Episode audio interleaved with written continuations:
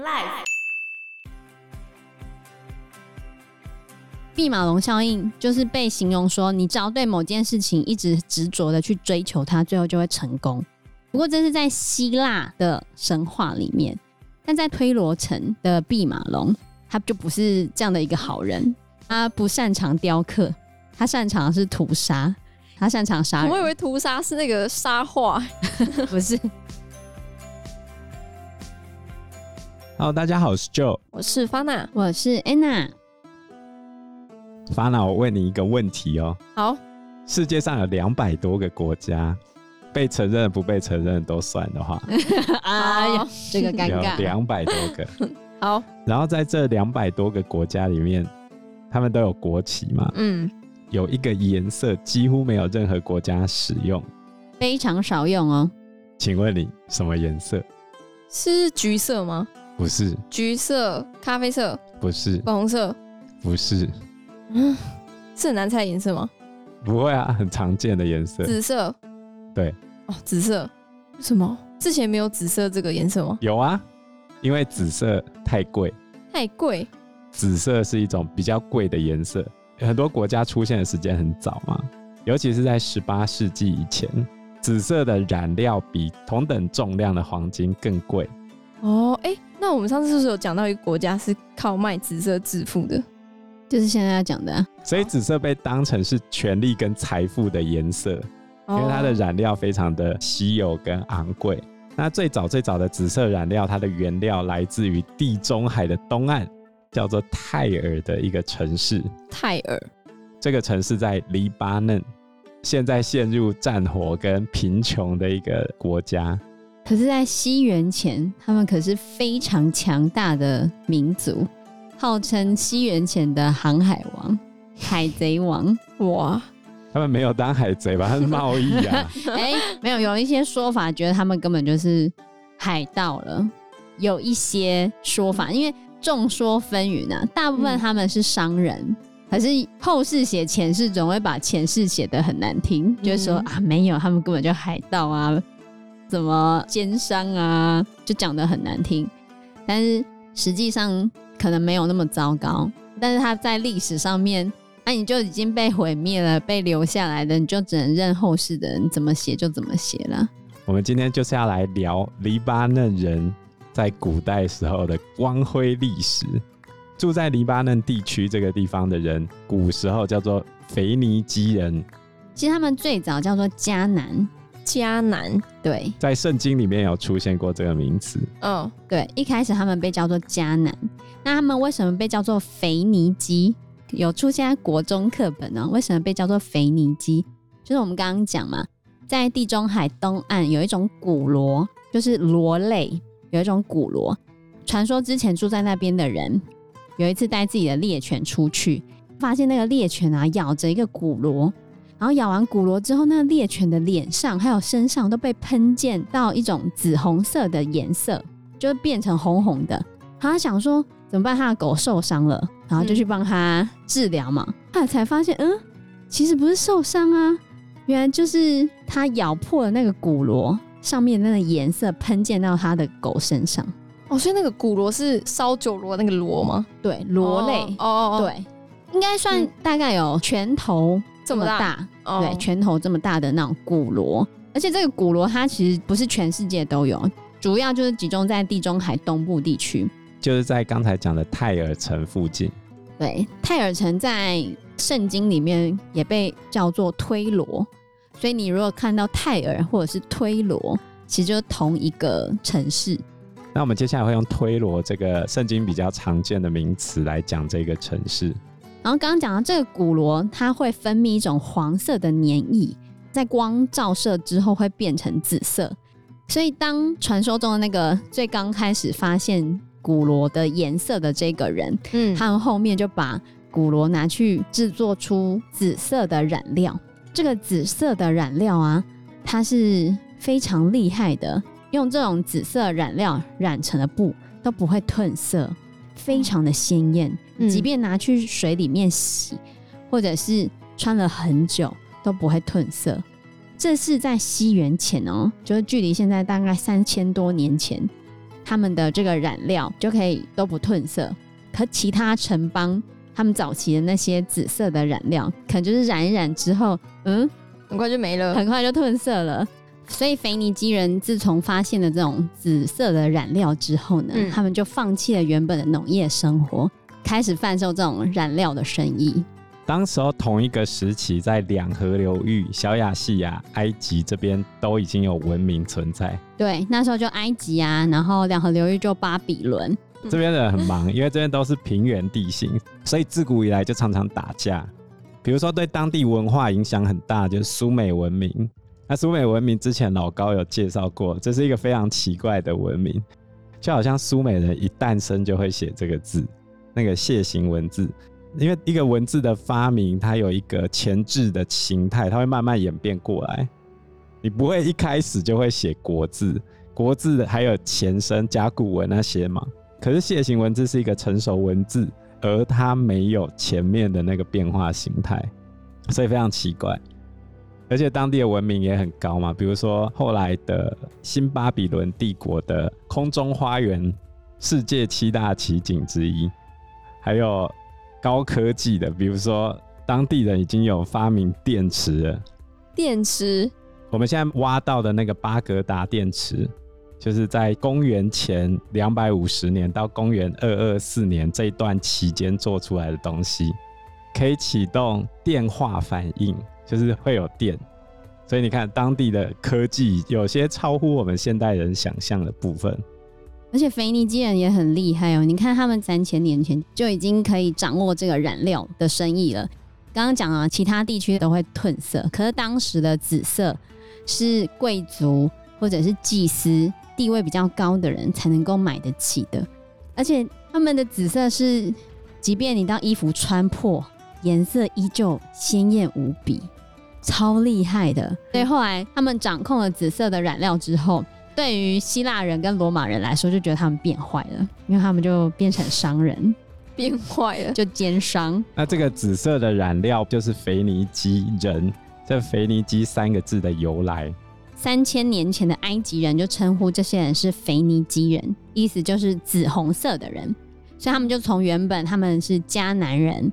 后来就变成现在大家所熟知的腓尼基人，就是紫红色的人，因为他们的那个紫红色的染料非常的有名。他们后来就到处去贸易嘛，那为了跟其他人接触，讲别人的话，他们就开始思考要怎么提升自己文字的效率。因为本来楔形文字还有一些象形的部分不是很好写，所以后来他们就用他们原始的迦南字母为基础。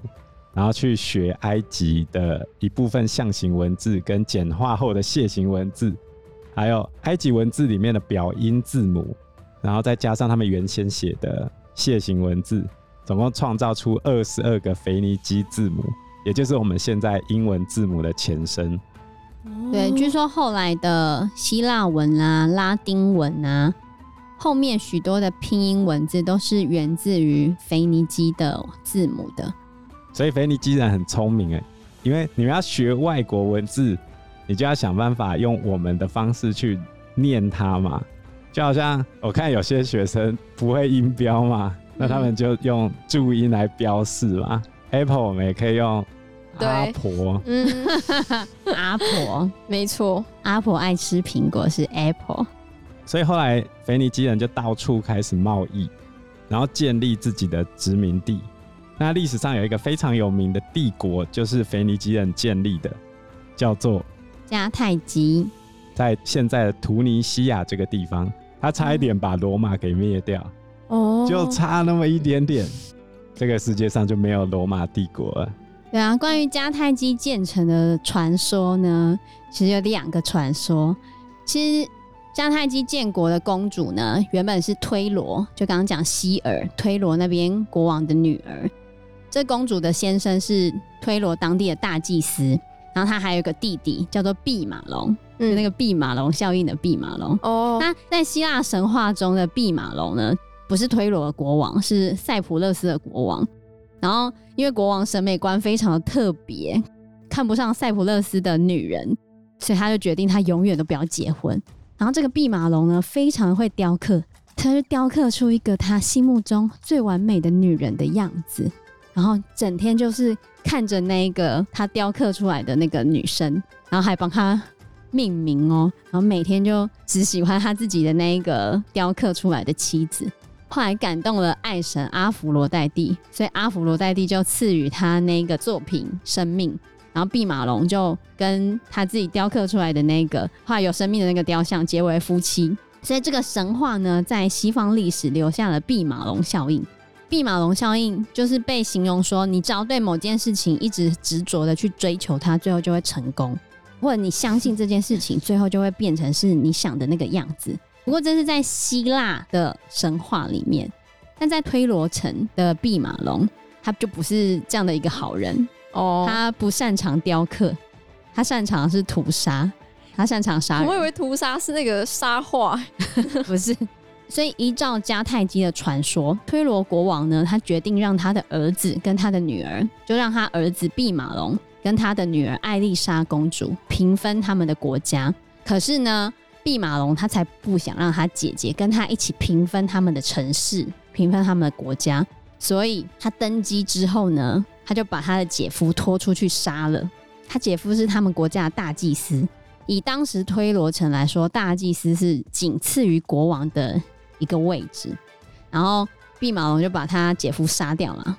把他姐夫杀掉之后呢，他姐姐怎么办呢？这时候艾丽莎公主就强忍她的悲痛跟仇恨。她就装出她对弟弟毫无怨言的样子，所以毕马龙就一时心软，就没有把他姐姐杀掉。就没过多久之后呢，艾丽莎公主就说：“在这边住我会太痛苦，因为我会一直想到我老公嘛，所以他想要把他的所有的财产都带走，然后他要搬出去，搬去皇宫里面跟弟弟住。弟弟当然求之不得。”啊！姐姐送上门来，还要把财产带过来，要来这边当我的囚犯，那太好啦！他就变成首富哎，因为之前姐夫非常的有钱，大祭司是当时腓尼基世界的首富哎，所以毕马龙他就觉得好啊，姐姐既然这样说，那就让他过来吧。可是毕马龙是一个很谨慎的人，他派了很多的侍卫们去监视他姐姐搬家的过程，然后到了约定的日子呢。艾丽莎跟她送行的朋友们把她一包包的黄金财宝都运到码头上的时候，这有两个说法。有一个说法是，艾丽莎公主在出发之前还叫了其他人，一样用袋子装了很多的面粉，就说我们出去也需要一些粮食，然后就是两种，就是她的金银财宝跟她的面粉。所以艾丽莎公主去码头的时候，她就突然把那些袋子都丢到海里面去了，侍卫们吓傻了。她以为艾丽莎公主把她自己的财宝全部都丢掉了，想说这样子如果回去被弼马龙知道的话，那不就完蛋了？这样毕马龙一定会把他杀掉的啊！你这些侍卫监视不力，竟然让我姐姐把财宝全部都丢掉了，嗯，怎么可以这样子？这时候艾丽莎公主就趁机劝弼马龙的这些侍卫，跟他一起逃离这个国家，逃离推罗吧，跟他一起去别的城市吧。他就这样子劝毕马龙的那些侍卫们，他这些侍卫们就觉得说。好像也只能这样子了。如果他没有跟着艾丽莎公主离开，回去的话一定会被毕马龙杀的啊！这些侍卫们只好跟着艾丽莎公主逃亡。所以原本那个船是要押解艾丽莎公主回去推罗城的，现在变成他逃亡的工具。所以他们在祈祷完之后啊，就航行。他们航行的时候，先航行到了塞浦勒斯岛。其实塞浦勒斯岛也是推罗的领地。当时塞浦勒斯岛上面的大祭司就非常欢迎艾丽莎公主的到来，甚至说他要跟她一起逃亡。可是他的条件是，艾丽莎公主建立了新的城邦，那她要变成那个城邦的大祭司，而且她的后代都要继承大祭司的这个职位。那艾丽莎公主就想说：好啊，多一个人来帮助你，那更好。而且大祭司还带着他神庙里面的那些神迹。据说里面有八十名的神迹，然后这些神迹上传之后，都可以变成原本他带来的侍卫那些人的妻子。所以那些侍卫每个人都有一个貌美如花的妻子，大家都很开心。不管他们未来到哪里，都可以有繁衍人口的希望嘛。所以有了塞浦勒斯伙伴的加盟呢，艾丽莎公主就开始逃亡了。他们就探险队伍就变得越来越大了。最后他们到了利比亚王国的海岸，就是现在的突尼西亚的那个迦太基建国的那个地方。那时候原本是利比亚国王的领地。那艾丽莎公主呢，她就跟利比亚国王说，她想要买土地在这边生活居住。那利比亚国王就说：“好啊，OK 呀、啊，那你把你的金银财宝给我，我可以给你这块牛皮大的土地。牛皮一样大的土地，你要怎么过生活？牛皮不是很小吗？对啊，一瓶有没有？所以这时候艾丽莎公主就觉得利比亚国王只是在敷衍她，就是想要让她知难而退嘛。因为你把所有财宝给他，他只要给你一块牛皮大的土地，你觉得你可以过生活吗？你们这一百多人呢、欸，真的没办法吧？可是艾丽莎公主非常的聪明，有一个说法是比较有神话性质的，就是她晚上做梦的时候，梦见神跟她说，牛皮不是只有一种形式啊，你可以把它变成不同的形式，然后圈出更大的土地。所以据说艾丽莎公主接受到了这个神谕。然后有另外的说法，就是艾丽莎公主非常的聪明，她自己想出了一个方法，然后她就自己把那个牛皮裁成丝线，也就是变成很长条，然后就圈出了一大块的土地，越细越好。对，越细越好，圈出了一大块，然后后来圈出来的那个地方就变成现在的迦太基城。迦太基在腓尼基语的意思就是新城的意思，新的城市。他们从此就在迦太基这边建国。它旁边有一个卫城，就是防御性的要塞城市。那那个要塞城市的名字叫做博萨。博萨的意思就是一张牛皮，就是这个故事。那艾丽莎公主还有另外一个名字，在拉丁语里面叫做 Dido 朵。蒂朵，迪多，蒂朵，蒂朵公主，后来就成为古迦太基的女王。这个艾丽莎公主其实她最后并没有一个好的结局，有点惨。因为据说迦太基城建立之后，利比亚的国王他就是更小登熊气生气气嘛，他觉得说我被你骗了，你这腓尼基人怎么可以这么奸诈呢？我跟你说一块牛皮就给我把牛皮切成丝，他想要夺回那一块土地。那怎么夺回那一块土地呢？他就说他要跟迦太基女王艾丽莎结婚，如果艾丽莎拒绝的话，那迦太基跟利比亚之间就会发生一场战争。艾丽莎公主的臣子们就很为难，想说要怎么办，不敢跟艾丽莎公主讲啊。艾丽莎公主本来就想说，一定是利比亚国王提出了无理的要求，她就非常有王者气势的跟她的元老们讲说，不用回避，如果你们要做出什么牺牲有利于国家的话，就答应吧。然后他就想说，哎呦，你都还不知道是什么，你就答应了喔。然后他们就跟他说，好吧，要面对这个无情的命运的就是你啊。因为利比亚国王说要跟你结婚，如果你拒绝的话，利比亚的军队就会过来攻打我们了。这下艾丽莎就傻眼了，她刚刚答应的那么快，如果要牺牲的话就牺牲吧。原来是要牺牲她自己，可是她没办法，她都答应了啊，所以她只好接受了这个请求。然后接受了这件事情之后呢，利比亚的国王就带着聘礼来迎亲了嘛。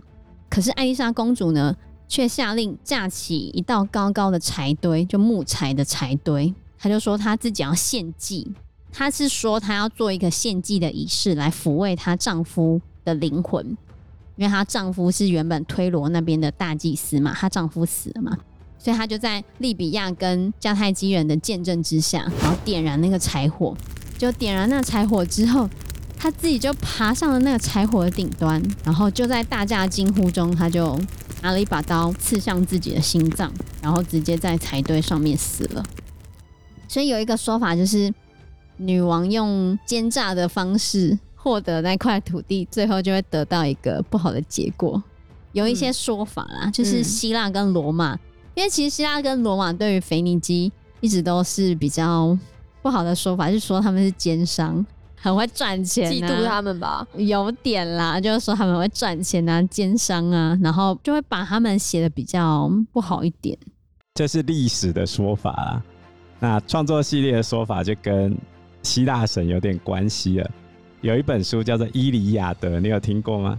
伊利亚德，荷马史诗。伊利亚德跟奥德赛是吗？对。然后还有《伊索比亚的特洛伊围城记》里面出现过一个人，这个人叫做艾尼亚斯，他是特洛伊的英雄，血统很厉害哦，他是宙斯的第七代孙子。哇，第七代。